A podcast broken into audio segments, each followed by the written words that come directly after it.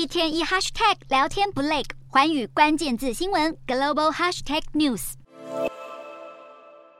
罗斯去年二月入侵乌克兰以后，第一部相关主题的电影《证人》八月十七日在俄国正式上映，描述一名因为乌俄战争受困基辅的比利时小提琴家，目睹了乌克兰民族主义者的战争暴行，决定出面当证人，揭发真相。长达两个小时的电影，极力将乌克兰抹黑成被纳粹主义渗透的国家，试图合理化莫斯科当局入侵乌克兰的行径。俄国耗资六千万台币制作这部电影，试图对国人大内宣，没想到却大踢铁板，截至目前只进账不到四百五十万台币。票房敬陪末座。反观在俄国违法播映的好莱坞电影却是人气满满。由于许多美国片商在战争爆发后跟进制裁行动，暂停在俄国上映电影，使得当地电影院兴起盗版电影的热潮。包括近期讨论度最高的《芭比》都是热播的电影之一。相比俄国国片，中国的大内宣影片反倒是格外受欢迎。以二零二一年上映中国爱国主旋律电影《长津湖》就是最明显的例子。《长津湖》主打反美主义，以气势恢宏的战争场面，成功煽动中国人的爱国情绪。上映后随即横扫中国票房超过五十七亿人民币，至今仍稳坐中国电影票房冠军。不止真人电影受欢迎，今年七月在中国上映的动画古装片《长安三万里》，以唐朝安史之乱为背景，也热卖超过十七亿人民币，跃升为二零二三年在中国的动画片票房冠军。不过，《长安三万里》近期却风波不断，日前才有网友踢爆一些片中素材未经授权使用其他创作者的作品，使得片方出面道歉。最近又有网友抱怨片中剧情将诗人李白和杜甫首次相遇的时空错置，被批评不尊重史实。不过，这些丑闻似乎没有影响《长安》三万里在票房表现上的强劲气势。